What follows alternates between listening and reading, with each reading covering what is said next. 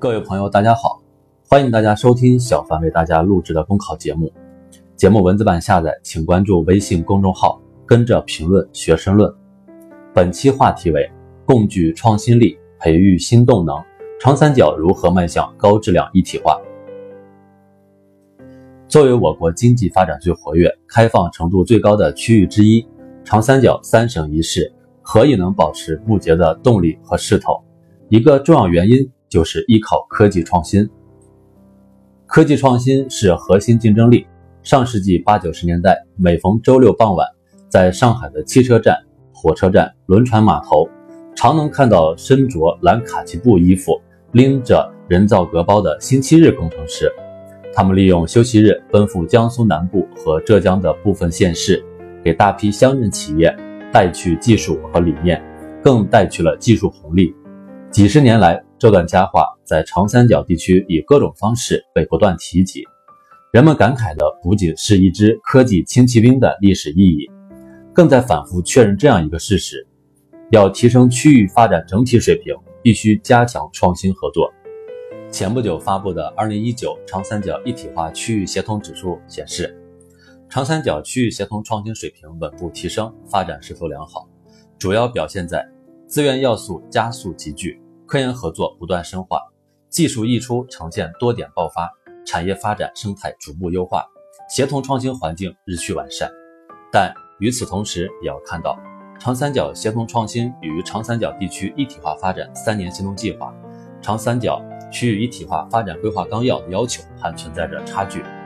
创新资源分散、要素集聚程度低、协同创新不足等问题。仍然需要在实践中加以破解。从长远看，要保证长三角高质量发展，必须要增强区域基础研究实力。基础研究是创新之源，是科技实力的真正体现。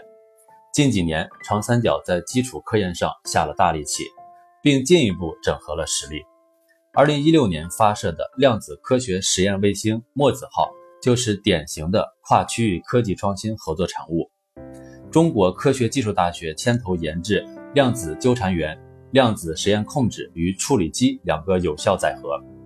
上海微小卫星工程中心和中国科学院上海技术物理研究所牵头研制了量子密钥通信机和量子纠缠发射机两个有效载荷等。下一步，长三角还需要在共建共享国家实验室、合力推进重大科技基础建设。融合发展上不断的夯实根基，联动提升原始创新力，共同打造强劲活跃的科技创新策源地，共同构筑强劲的活跃的长三角地区。科技是第一生产力，人才是第一资源，